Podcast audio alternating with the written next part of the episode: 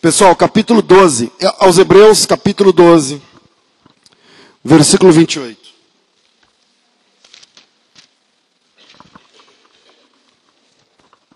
Hoje eu quero falar sobre qual o caminho entre servir e agradar.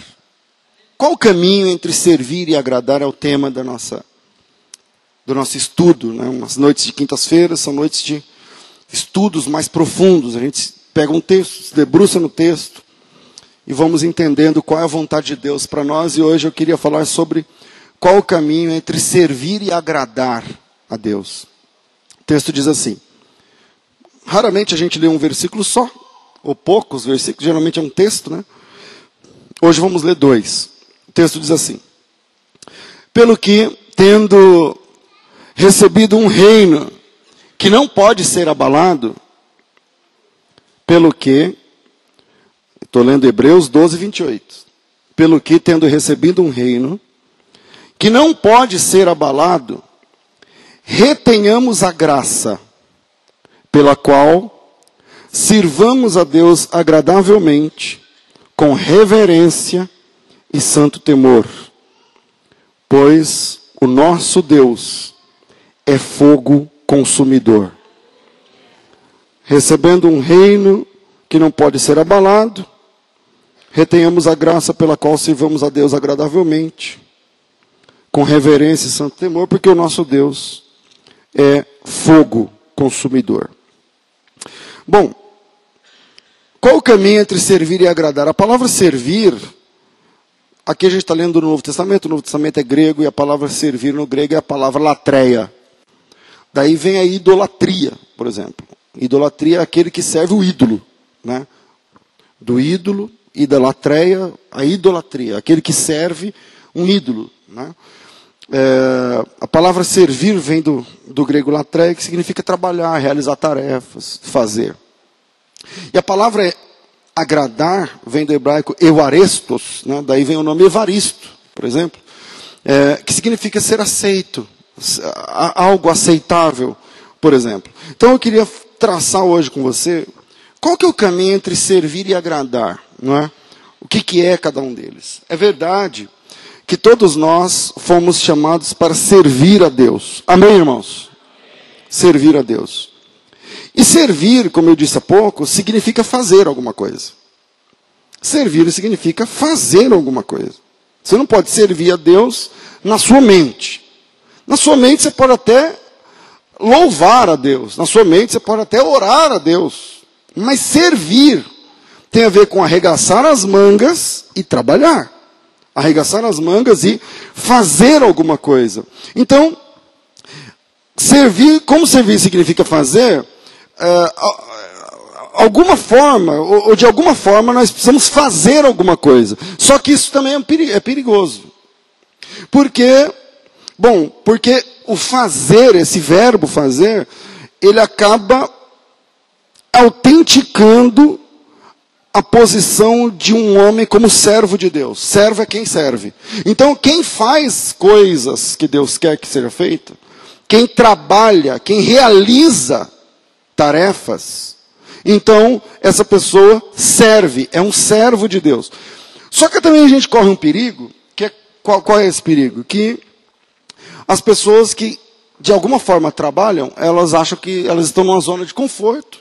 Não, eu faço tal coisa, eu, eu que uh, coloco água lá para o pessoal, eu que distribuo folheto de evangelismo. Eu... Então algumas pessoas entendem que a tal da lei da semeadura tem a ver com isso. Você faz alguma coisa para Deus e Deus agora está na tua mão. Deus agora é obrigado a retribuir você à altura.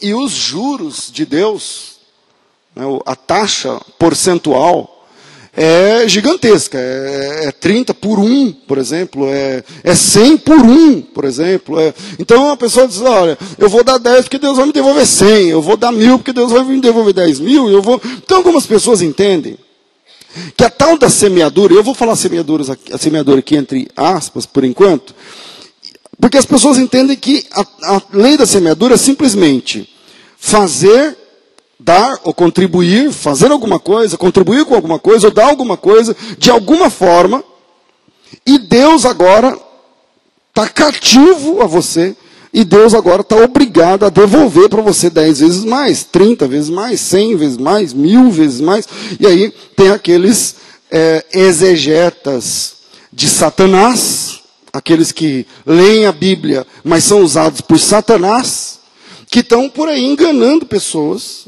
dizendo: olha, é uma conta, você tem que multiplicar. Se você der, Deus, você pode cobrar de Deus, porque Deus é o seguinte: ele, ele ninguém mandou ele falar, ele falou que tem que fazer prova, agora você tem que fazer, e vai para cima, e você tem que tal. Bom, hoje eu queria falar sobre isso. Qual que é o caminho entre servir e agradar? Qual que é o caminho entre você fazer alguma coisa e ser agradável a Deus? Bom, essa turma que vai fazer, que vai falar e fazer do, da tal da lei da semeadura, uma questão matemática, uma questão matemática, eles ensinam. O que está sendo ensinado hoje na nossa geração? Isso não existia há 20 anos atrás.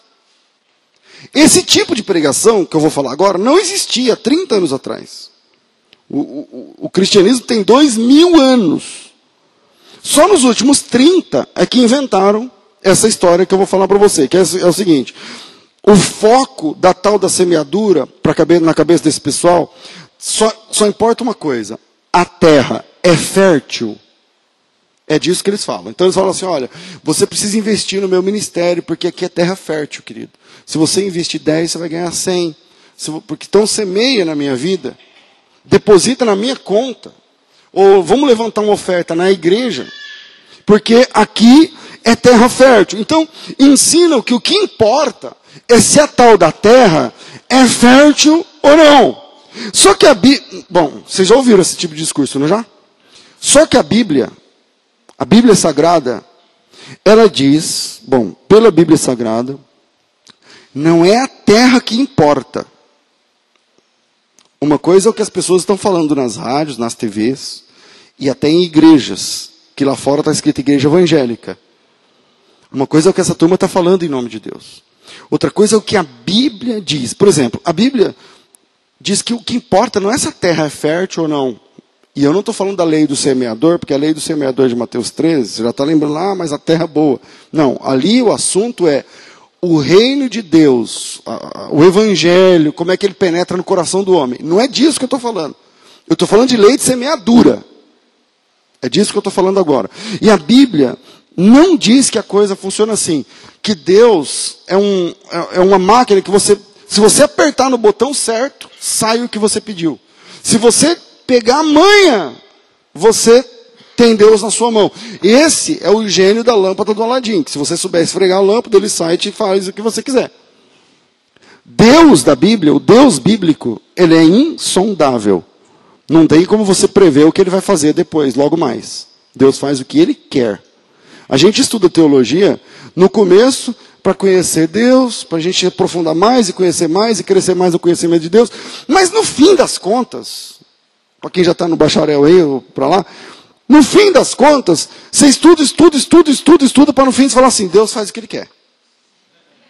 Não tem como prever o que Ele vai fazer no momento seguinte. Deus é soberano. E não tem de dar satisfação para teólogos, para mim, para pastores, para doutores, para mestres, para professores, não. A gente que corre atrás tentando estudar por que, que Deus agiu assim ou assado naquela situação. E tem hora que a gente descobre, tem hora que não descobre. Eu, meu Deus, é, é assim que funciona. Mas a Bíblia não diz que o problema é se, se você der, se você fizer, então Deus agora está cativo a te entregar de volta. Tá, porque eu posso citar aqui um caminhão de textos de pessoas que fizeram e que Deus não estava nem aí para essas pessoas que realmente fizeram, mas que Deus não estava nem aí para essas pessoas. Mas como não é o foco do nosso assunto, vamos, vamos, vamos tentar pensar sobre a diferença entre servir e agradar. Trabalhar ou agradar. Fazer ou agradar a Deus. Bom, vamos começar com Samuel, primeiro livro de Samuel, capítulo 15, versículo 22. Vamos lá, primeiro livro de Samuel, capítulo 15, versículo 22. Diz assim o texto: Porém, Samuel respondeu: tem o Senhor tanto prazer em holocaustos e sacrifícios, como em que se obedeça a sua palavra? obedecer é melhor do que sacrificar. E atender, ou seja, obedecer né, à vontade de Deus, é melhor do que gordura de carneiros. O texto diz que o Saul tinha reservado lá um, uns animais que eram para ter sido mortos né, no ataque contra os amalequitas. Bom, não vem aqui ao caso. E Samuel chega e, diz assim, ele diz assim: Não, eu separei esse negócio porque eu quero oferecer a Deus. E aí Samuel faz essa pergunta para Saul. Falou, Saul, você acha mesmo que obedecer. É, deixa eu achar, para não citar errado. Que tem o Senhor prazer, tanto prazer em holocaustos, mais do que em que se obedeça a sua vontade, a sua palavra. O que, que você acha? Que Deus gosta mais de ofertas ou de obediência? Aí fica claro no texto que Deus prefere a obediência. Salmo 51 é uma outra encrenca, agora quem está na encrenca é o Davi. O Davi confessa um adultério, depois de um ano, do pecado escondido. O menino, fruto do adultério, tinha morrido. E aquilo já tinha matado a criança, mas agora estava matando Davi, de culpa. Aí Deus manda um profeta, e o profeta acusa frontalmente Davi, e o Davi cai de joelhos e escreve o Salmo 51, depois de ter confessado esse pecado. E lá no Salmo 51, versículo 16, o Davi diz o seguinte: Eu sei que tu não te comprases em sacrifícios, senão eu os daria. Tu não te deleitas em holocaustos. O que Davi está dizendo é o seguinte: eu enganei minha esposa, eu enganei meu povo, eu enganei meu ministério, eu enganei as pessoas que estão em volta de mim com esse adultério. E agora você acha mesmo que para resolver essa encrenca, eu tenho que dar uma vaca para Deus? Matar uma vaca. Se eu matar uma vaca, está tudo resolvido. E o Davi cai na real, ele diz assim: Senhor, eu sei que o Senhor não se agrada de sacrifício local, senão eu te dava, porque essa é fácil. O Davi é o rei o Davi paga, ele, ele mantém a folha de pagamento de todo o sacerdócio. Se o Davi quiser, ele fala assim: hoje eu quero que sacrifiquem mil bois. Vão sacrificar mil bois. E o Davi está dizendo o seguinte: eu sei que o que te agrada não é, não são sacrifícios, senão eu faria. Aí no 17 ele diz assim: sacrifícios para Deus são o espírito quebrantado porque um coração quebrantado e contrito, o Senhor não despreza, meu Deus. Então, meus irmãos, eu, eu queria, vai, vamos lá, mais textos. Isaías capítulo 1, versículo 11. Se liga nesse texto, Isaías capítulo 1, versículo de número 11. Vamos lá. O texto diz o seguinte. Aqui, achei. Palavra do Senhor. De que me serve a multidão dos vossos sacrifícios, diz o Senhor. Já estou farto dos holocaustos de carneiros, da gordura, das gorduras de animais cevados. Não gozo ou não folgo com sangue de bezerros, nem de cordeiros, nem de bodes. Quando vindes à minha presença, quem requereu isto das vossas mãos, que viesseis pisar nos meus átrios? Bom, não continueis a trazer ofertas vãs, o incenso de vocês para mim é uma abominação. E também as luas novas, os sábados, a convocação. E aí Deus vai mostrar para o povo que se você não agrada a Deus, tampouco o agrada seu dinheiro. Se você não agrada a Deus, tampouco o agrada a sua roupa. Se você não agrada a Deus, tampouco agrada teu cabelo. Se você não agrada a Deus, tampouco agrada suas palavras. Se você não é agradável a Deus, se, você, se Deus não engole você, Ele também não engole nada que venha de você. Isso está muito claro nas Escrituras. Vai lá, Oséias capítulo 6. Oséias capítulo 6, lembra lá de Oséias 6? Conheçamos lá, prossigamos lá em conhecer o Senhor, não sei o quê. Vamos lá, Oséias capítulo 6, versículo, é o 6, 6. Né? Todo mundo lembra do 6, 4, né? É, mas vamos lá. Oséias capítulo, não, capítulo 6, versículo 6, vamos lá. Pois eu quero misericórdia e não sacrifício. Eu quero conhecimento de Deus mais do que holocaustos. Mais do que holocaustos. Então, se você está aí querendo fazer um sacrifício, um voto, um desafio, porque você tem que arrumar um emprego, você tem que arrumar uma casa, vender a loja, vender o sapato, pato, roupa, sei lá o que você quer fazer. Então é o seguinte, calma, antes de você fazer isso, veja se você é um homem ou uma mulher agradável a Deus. Porque se você for um homem ou uma mulher agradável a Deus, não é o valor que você dá. Não é o desafio que você faz. O que importa é se você está na, na fé porque você quer agradar a Deus ou porque você só quer servir a Deus. Porque tem uma diferença, tem um caminho entre servir e agradar. último texto dessa sequência, Hebreus, vamos conceder um aqui do Novo Testamento, né? Hebreus, capítulo 9, versículo de número 9. Eu preferi os do Antigo Testamento, porque no Novo tem mais, na verdade. Mas eu preferi o do Antigo Testamento, porque talvez alguém vai dizer assim: não, pastor, mas o senhor está falando que Deus não gosta de sacrifício, mas e no Antigo Testamento? Então, estou mostrando textos no Antigo Testamento, onde Deus, eu não estou dizendo que Deus não, quer, não queria sacrifício no Antigo Testamento, ele queria, gostava, é agradável a Deus. Mas o que mais importa para Deus não é o sacrifício, mas é quem sacrifica. Não é a oferta, mas o ofertante é que importa mais para Deus. Hebreus capítulo 9, versículo 9, diz assim: Esta é uma parábola para o tempo presente, em que se oferecem tanto dons como sacrifícios, mas que quanta consciência não podem aperfeiçoar aquele que presta o culto.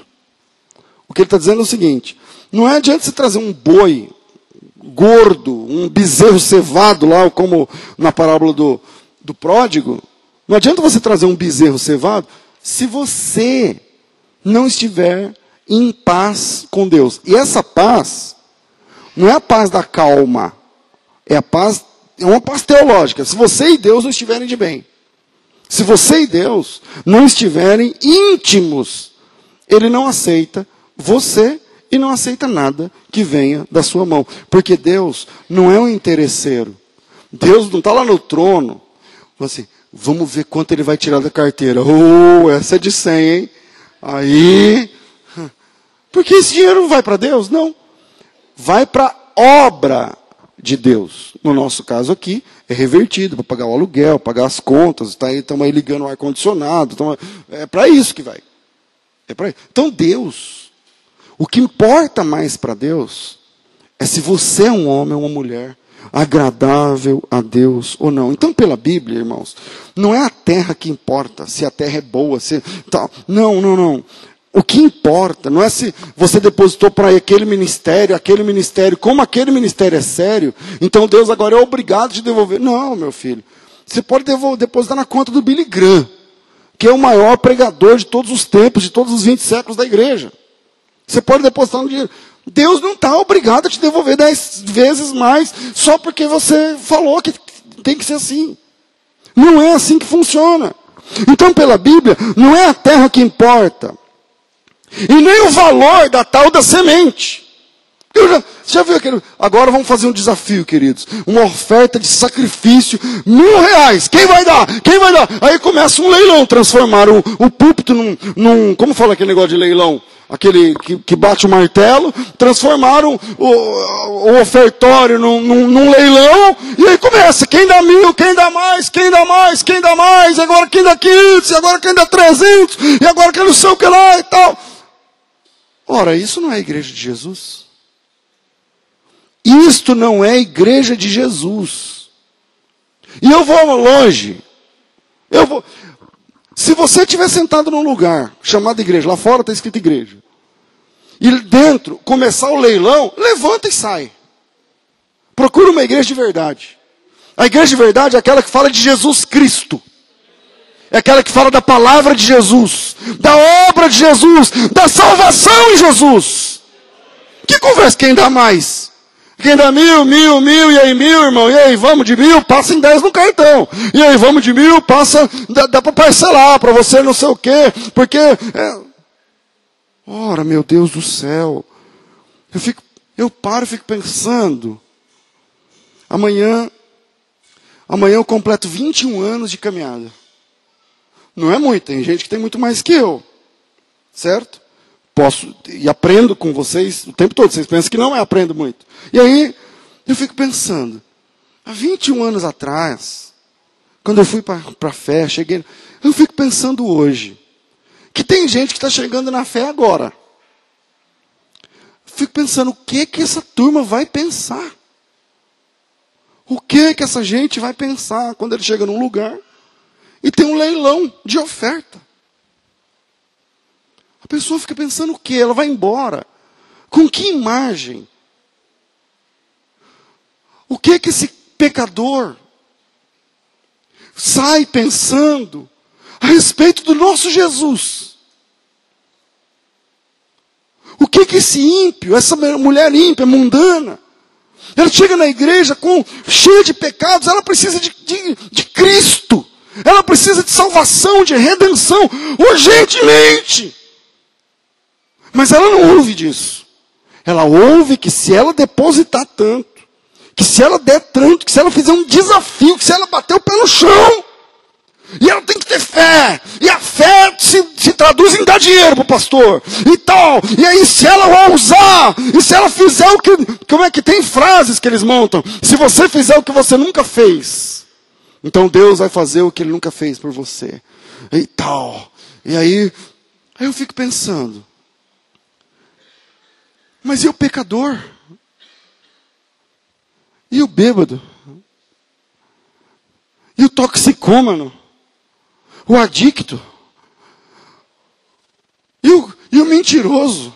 Que está sentado lá em busca de uma palavra que venha de Deus para tirar ele do charco de lodo, para firmar os pés dele na rocha, mas ele vai ouvir o que? Um leilão.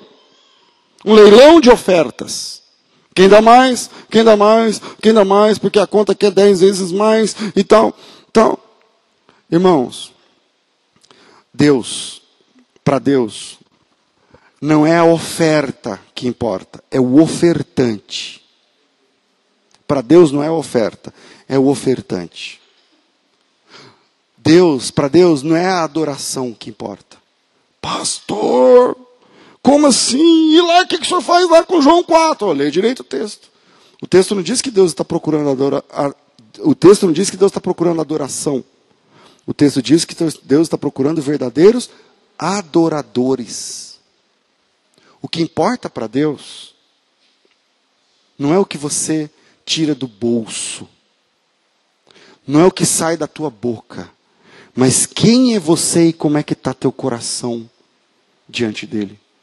Por exemplo, eu não tinha preparado para falar sobre isso, nem entramos no primeiro ponto? Não. Vixe. Primeiro, é, eu vou falar então antes do primeiro ponto, eu não ia falar. Abra sua Bíblia em, em Gênesis capítulo 4, tem lá Caim e Abel. Aí o pessoal fala assim: sabe por que, que Deus aceitou o Abel? Porque o Abel deu o que o sacrifício. O Abel deu um sacrifício. E o sacrifício, meu irmão, o que, que é um sacrifício para você? Cem reais é um sacrifício? Então é cem. Ou mil que é sacrifício. Eu tenho nojo dessa gente. Eu asco mesmo. De verdade. De verdade. Eu não me sinto irmão dessas pessoas. Não, não dá para chamar de irmão. São calhordas. São, são lobos, cães gulosos. Aí quando você abre a Bíblia em Gênesis 4 e vai ler a história, diz assim, versículo 3. Ao cabo de dias, versículo 2, desculpa. Tornou a dar a luz, teve Abel, seu irmão. Abel foi pastor de ovelhas, Caim foi lavrador na terra. Ao cabo de dias, trouxe Caim do fruto da terra uma oferta ao Senhor. Abel também trouxe dos primogênitos da sua ovelha e da sua gordura. Se liga agora. Atentou o Senhor para Abel e sua oferta.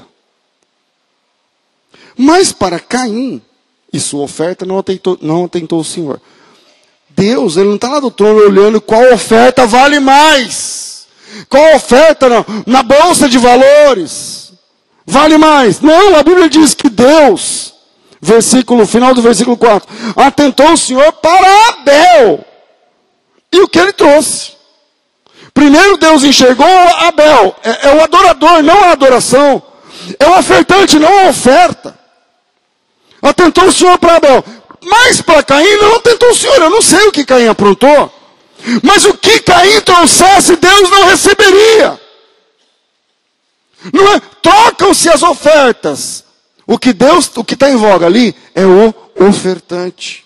O que está em risco ali é o ofertante. Sabia que algumas ofertas Deus nem aceita, nem dízimo. Deus não aceita. Por exemplo, Deuteronômio 23, 18. Se prepara que esse texto é de tarja preta, hein? É daqueles. Deuteronômio 23, 18. É um texto simples, curto. E, vamos lá. Diz assim o texto: Não trarás o salário da rameira. Rameira é prostituta. Ou prostituto, no caso do homem, porque ali o texto no, no hebraico pode ser os dois. Da prostituição pode ser uma melhor tradução. Tá? Não trarás o salário da prostituição, nem de homem, ah, está explicado aqui no texto, nem de homem nem de mulher à casa do Senhor teu Deus, em pagamento de algum voto. Porque ambos, a ambos o Senhor teu Deus abomina. Você acha que Deus aceita dinheiro do roubo? Não. Você acha que Deus aceita dinheiro de mensalão? Não. Você acha que Deus aceita dinheiro de prostituição? Não. Deus não aceita oferta que vem de pessoas sujas. Deus não aceita. Mas infelizmente hoje, esse é o princípio que tem sido banalizado. Em nome de Deus se aceita tudo. Em nome de Deus se aceita tudo. Então, e não apenas aceitam, mas pedem tudo. E não apenas pedem, mas desafiam as pessoas. E não apenas desafiam, mas instigam as pessoas para fazerem votos. Faça um voto. A? Faz um voto. Sabe o que, que Deus diz a respeito? Deus diz assim: não faça voto assim à torta direita. É melhor você não fazer um voto que você fazer e não cumprir. Eu me lembro de um dia que eu atendi o telefone na rádio. Alô, oi pastor, pois não, minha irmã. Ah, meu nome é fulano, não lembro agora. Eu acho que foi até aqui em Campinas. Se alguém estava ouvindo, talvez vai lembrar. Disse, pastor, eu quero saber sobre voto. Certo, qual é a sua dúvida sobre voto? A minha dúvida é a seguinte. Eu, meu filho estava morre, não morre, não sei o que, lá desenganado, eu fui lá e fiz um voto. Falei para Deus que se ele curasse meu filho, era uma situação irreversível, eu nunca mais ia cortar meu cabelo. Certo. E aí? E aí Deus curou meu filho. Certo. E aí? E já tem 20 anos. Falei, ok. E eu nunca mais cortei o cabelo. Falei, boa ideia, você fez o voto, né? É isso aí. Aí ela diz assim, então, mas agora eu quero cortar o cabelo. Falei, mas por que você quer cortar o cabelo? Porque está acabando com o meu cabelo, pastor. Porque imagina uma mulher que nunca corta o cabelo. Ela falou, está acabando com o meu cabelo. Meu cabelo está só um pouquinho fraco, não sei o que lá. Eu vou nos lugares, o pessoal fala, tem que cortar. Se você não cortar, vai, vai ficar só piorando o seu cabelo. O que, que eu faço? Corto o cabelo? Eu disse, não. Não. Não corta, não corta. Você não pode mais cortar seu cabelo. Porque o seu cabelo você ofereceu ao Senhor. Você fez um voto, irmã. Você sabe o que é isso? Sabe o que é Deus dizendo para você? É melhor você não fazer do que você fazer e não dar conta de resolver depois. Mas na nossa geração se banalizou esse negócio de voto. Se banalizou. Você sabe o que é um voto diante de Deus? Por exemplo, Levítico 27. Vamos lá. Levítico 27. Isso aí é chuva? Ah, estava na hora. Levítico 27. Presta atenção no versículo 14. Mas presta atenção. Se alguém entregar ou dedicar sua casa para ser santa ao Senhor, a palavra santa é separado, que significa se alguém está dando a casa como oferta, vai vendo. Se alguém dedicar a sua casa para ser santa ao Senhor, o sacerdote avaliará, seja boa ou seja ruim, como o sacerdote avaliar, assim será se aquele que dedicou quiser a casa de volta, pode acontecer, né? acrescentará à avaliação a quinta parte do seu valor e aí sim será dele. Você está entendendo? A seriedade desse negócio? Ah, a casa foi 100 mil reais. Eu dei a casa. Mas aí eu quero pegar de volta. Beleza. Você vai pagar 120. Você paga 120, entrega lá 120. Mas é juros. É, hoje em dia a gente chama de juros. Deus disse assim, então, você está de brincadeira com as coisas que você entrega para Deus? Por exemplo, no versículo 30, vamos falar de dízimo. Todos os dízimos do campo, da semente do campo, do fruto das árvores, serão do Senhor, serão santos ao Senhor. Se alguém do seu dízimo resgatar alguma coisa, paga a quinta parte. Então, eu vou dar um exemplo. Aqui na Genuína não há obrigatoriedade, não há obrigatoriedade de dízimos e ofertas, é de dízimos em especial. E aí, o pessoal fica assim, aí cai numa zona de conforto. Eu falo assim, irmãos, vamos orar agora, e nós vamos orar sobre o seu ofertar. Eu oro, Deus me direciona, eu pego minha carteirinha vou lá, dou o valor que eu posso, que Deus me direcionou, que está dentro da minha condição. Aí o cara vai e fala assim, ah, eu estou precisando, então eu vou fazer o seguinte, já que o pastor César está orando aí, eu vou fazer um voto. Se Deus abrir essa porta, se não sei o que lá, então eu vou, vou voltar a dar o dízimo. Aí a pessoa não volta. Você está entendendo a encrenca que você está entrando? Porque eu não falei para você fazer esse voto. Por isso a Bíblia diz: não faça um voto. Se você fizer, cumpra, meu irmão. Compra, vende o carro e paga. Porque ninguém mandou você fazer o voto. Ninguém mandou. Você quis fazer um voto. Então, hoje as pessoas brincam com votos. Brincam com votos. Nós estamos aqui essa noite porque a gente quer aprender a ser crente de verdade. A gente quer aprender o que a Bíblia diz a respeito dos, dos assuntos. E o texto que nós lemos, Hebreus, mostra que nós recebemos um reino que não pode ser abalado. Recebemos um reino que não pode ser abalado. E nós precisamos servir a Deus agradavelmente. E isso nos mostra que é sim possível servir sem agradar. Dá para servir sem agradar? Dá. Trabalhar para Deus, fazer alguma coisa que Deus gosta, mas sem que eu agrade a Deus, dá. Isso nos mostra que é possível sim. Então hoje, vamos aprender é, formas diferentes de servir, temer e agradar a Deus. Eu vou deixar, acho que um ponto só, por causa do nosso tempo. Eu quero terminar, não quero terminar 10 horas mais não. Vamos lá. Primeiro, Deus não se agrada de temor por interesse. Deus não se agrada do temor que vem do interesse. Porque tem gente que, abre aspas, teme a Deus, fecha aspas. Mas na verdade é só interesse. Eu ofereço para vocês um texto, segundo livro dos Reis, capítulo 17. Vamos lá. Vamos achar uma turma que serve a Deus por interesse. Segundo livro dos Reis, capítulo 17, versículo 24, é a história. Quem quer saber como que começaram, como que começou a história dos samaritanos? É aí. Tá certo? Vamos lá. Segundo livro dos Reis, 17, 24. Eu estava em 2 Samuel, por isso que não está dando. Deus diz assim: Ora, o rei da, o rei da Assíria. Deixa eu contar a história rapidinho, senão não vai. É, é complexo esse negócio. Reino do Norte, capital de Samaria, certo? Eles caíram, ele, por causa da idolatria e tal, eles caíram diante da Assíria. Então veio o rei da Assíria e tomou todo o reino do norte, cuja capital é Samaria. Só que ele não se não sossegou em ser o novo dominador da Samaria. Ele disse assim: Eu quero que saia todo mundo. Então saiu todo mundo num dia, saiu todo mundo. Pensa, pensa em Campinas. Todo mundo sai, fica só as casas, as lojas, sai todo mundo, não tem mais morador. E aí o rei, esse dominador, ele manda vir pessoas que ele dominou de outros povos para morar lá. E põe os samaritanos e outros mexer, bagunçar com a cultura, com a religião, com a história, com, com, enfim, com a árvore genealógica, com tudo isso. É assim que eles faziam.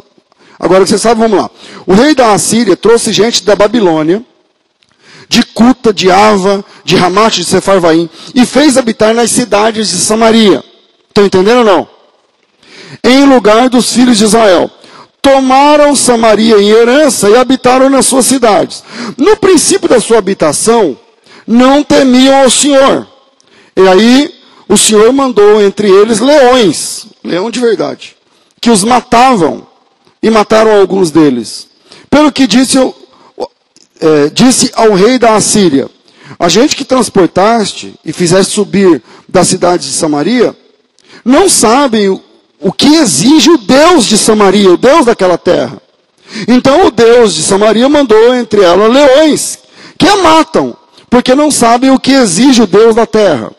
Então o rei da Assíria mandou dizer: Levai para lá um dos sacerdotes, que de lá trouxestes cativos, que ele vá e lá habite, e lhes ensine o que exige o Deus da terra. Assim veio um dos sacerdotes que haviam transportado de Samaria, habitou em Betel, e lhes ensinou como deviam temer o Senhor.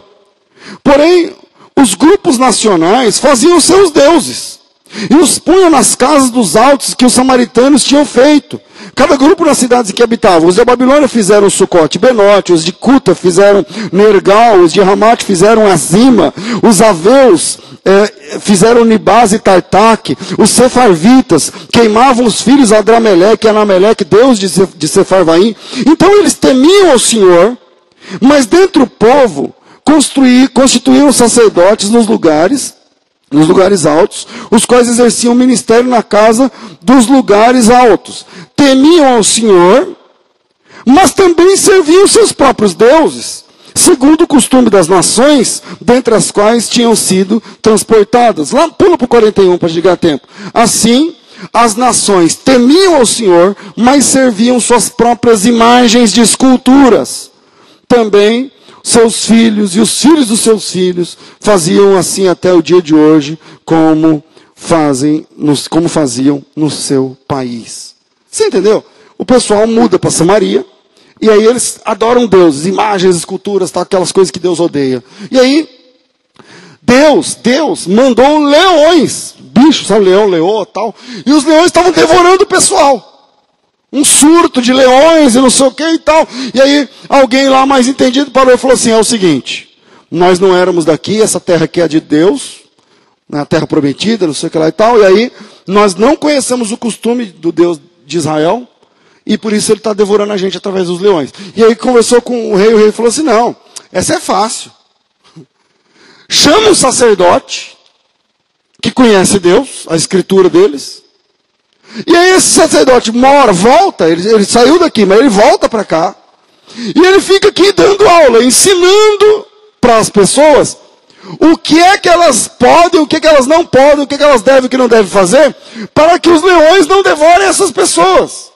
E aí veio um sacerdote que não tem compromisso com Deus, foi lá em Betel, veio, pessoal, vem cá, é o seguinte, vocês podem fazer o que vocês quiserem, mas se vocês não querem ser devorados pelos leões, Deus gosta de carneiro. Mata um carneiro, faz uma fogueira, que está tudo certo.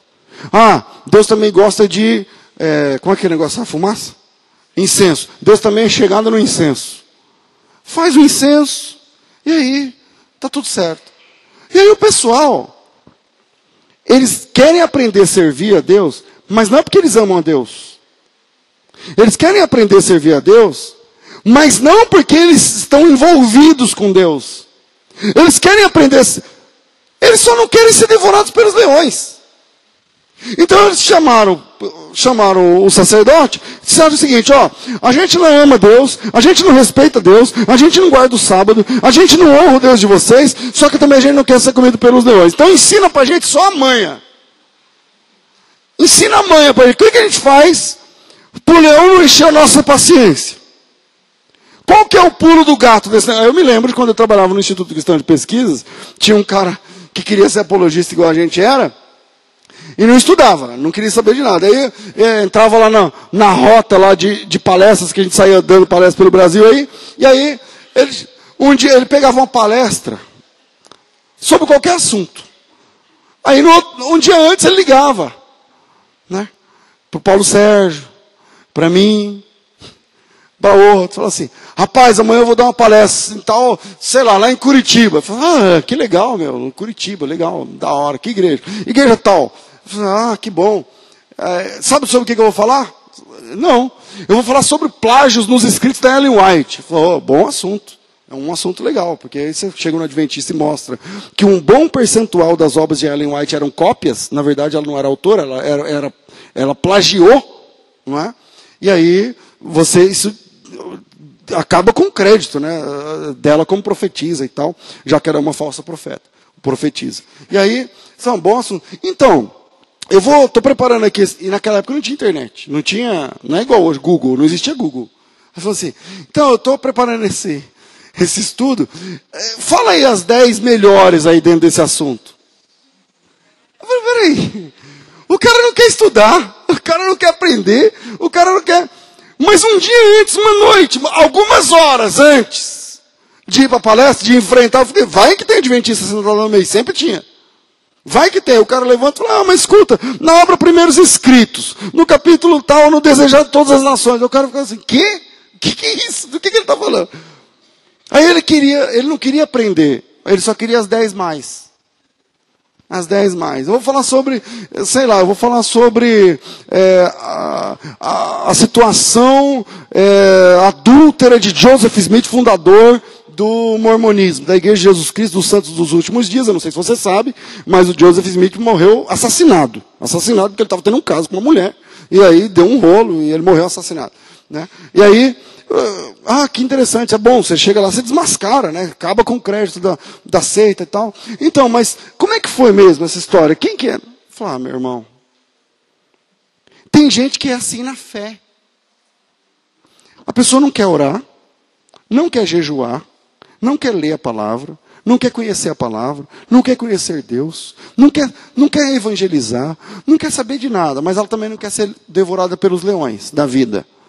Então ela quer aprender a manha. Qual que é a manha? Ensina aí para nós, pastor, a manha. Ah, a manha é o seguinte: todo dia, você, todo mês você dá uma primícia. Ah, porque sai barato, né? Primícia é um negócio que sai baratinho, porque é barato. Você, você pega o, seu, o salário, que é primícia da cabeça do pessoal, é você pega o seu salário, divide por 30, e um 30 avos você dá para o pastor. Aí eu sou sua cobertura. Não é uma manha para fugir dos leões? É. É. Não quer abandonar o vício? Não quer abandonar os palavrões? Não quer abandonar o que for que Deus odeia? Não, isso eu não abandono. Mas eu quero. Ensina a manha, pastor. Se eu der um negócio de primícia, tá bom? E dízimo, tá bom? E essa turma que está habitando Samaria não conhece nem ama a Deus, mas descobriram que Deus devia ser agradado. Falei, então vamos agradar, vamos dar, vamos ofertar, vamos fazer. Irmão, Deus não recebe nada que não venha do voluntariado. Deus não recebe nada que não venha do voluntariado, porque Deus não quer escravos. Deus não quer escravos. Deus quer filhos. Filhos. Quando o filho pródigo voltou para casa, e o pai o recebeu. Ele disse assim: Pai, é o seguinte, me faz de mim um dos seus trabalhadores, um dos seus funcionários. O pai disse assim para ele: Então, só tem uma vaga na minha casa e a vaga é para filho. Não tem vaga para escravo, não tem vaga para empregado, não tem vaga para jornaleiro, não tem vaga para diarista. A vaga que tem na casa de Deus é para filho e filha de Deus. Deus, Ele não quer que você seja um, um, um escravo, não existe esse negócio na Bíblia. Por isso que a maior prova do livre-arbítrio, tem gente que não acredita nem no livre-arbítrio. Por isso que a maior prova do livre-arbítrio é amor. Quando alguém chegou em Jesus e disse assim, Senhor, o que eu hei de fazer para dar a vida eterna? Jesus disse assim, ame Deus. Ame Deus. Disse, pastor, não entendi. O que tem a ver amor com livre-arbítrio? Tem a ver o seguinte, amor é um ato pessoal, não comprado. Não dá para comprar amor. Eu não posso chegar em você e falar assim: ó, é o seguinte, eu te pago tanto por mês, mas você me ama, beleza? Isso dá? Não dá. Não dá. Você pode comprar e pagar. E a pessoa pode até se comportar como alguém que te ama. Mas amar é sempre uma decisão pessoal. E você só pode amar aonde existe a possibilidade clara de não amar. Estou dificultando ou não? Está dando para entender? Só é possível amar, eu só posso amar, diante da oportunidade e possibilidade de não amar. Jesus está dizendo o seguinte: você quer ser salvo? Ame a Deus de todo o teu coração, de toda a tua alma, com todas as tuas forças, de todo e tal. Ame a Deus. Então, o amor é uma prova do livre-arbítrio. O amor é uma prova. Quando Jesus disse ame Deus, isso depende 100% de você. Não é pelo que você dá. Não é pelo tanto que você entrega para alguém que necessita. Essa é a diferença entre Deus e os orixás, por exemplo. Essa é a diferença. Porque os orixás, que eu servi na minha infância e adolescência, eles não têm moral. Eles não têm dignidade. Porque os orixás são entidades prostitutas. Sabe do que eu estou falando? É verdade. Gra é, está gravando? Põe no YouTube. Os orixás são entidades prostitutas. Quem chegar pagando, leva. Só eu quero o seguinte, eu quero negociar com o meu casamento. Falou, então traz não sei o que, um prato de farofa, não sei o que lá, um, um litro de não sei o que lá e tal, vela, não sei o que coisa. Aí tá, tá aqui, uma oferenda. Lá não falou oferta, falou oferenda. Mas se chega outro dizendo assim, ó, eu quero acabar com o casamento dela. Fala, ah, então tá bom, a oferta é o seguinte, é essa, é essa, é. É quem pagou, leva. Os orixás é que são assim, Deus não é. Deus tem princípios, Deus tem moral, Deus tem dignidade. Imagina que você vai comprar Deus com alguma coisa que você pode dar. Isso foi uma diferença para mim quando eu me converti. Só aqui não é quem dá, não. Aqui não é quem. Imagina, você chegar, ó, estou precisando de uma porta de emprego, então já sei. Eu vou fazer um prato de farofa. Não, porque no, no centro é isso aí, meu irmão. Farofa é top lá. Então você. Ai, senhor. Estou precisando de uma porta de emprego, trouxe essa farofa um frango. Imagina, cara. E Deus vai olhar para você e falar assim: Eu não como frango, bicho. Você quer dar esse frango para mim e dá para quem precisa. Aí, se você der para quem precisa de verdade, então você está dando para mim. É diferente. Deus não é corrupto. Deus não é um imoral. Deus não é um prostituto.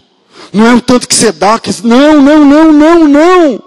Ninguém compra amor. Ninguém, não é possível pagar amor. A maior expressão de amor de uma pessoa para outra é de graça. É de graça. E Deus ama você gratuitamente. Gratuitamente. Por isso eu sei que Deus me ama. Por isso eu descanso no amor de Deus. Porque eu não tenho que comprar Deus. Por isso eu adoro a Deus. Eu adoro a Deus. Porque não é se eu dou 50, se eu dou mil, se eu dou 50 mil, se eu dou uma casa, ou duas, ou três. Não. É se eu amo a Deus de verdade. Deus está preocupado em saber se você o ama, o respeita, o adora na beleza da sua santidade. É isso que agrada a Deus. Amém. Eu não vou continuar porque não dá tempo. Fica dois para a semana que vem. O segundo, Deus não aceita temor que vem da necessidade. E terceiro, Deus aceita o temor que vem da comunhão. Aí a semana que vem, se Deus quiser, a gente continua. Eu espero que o Senhor tenha ministrado, tratado, ensinado você nesse quesito em nome de Jesus. Vamos ficar de pé, irmãos?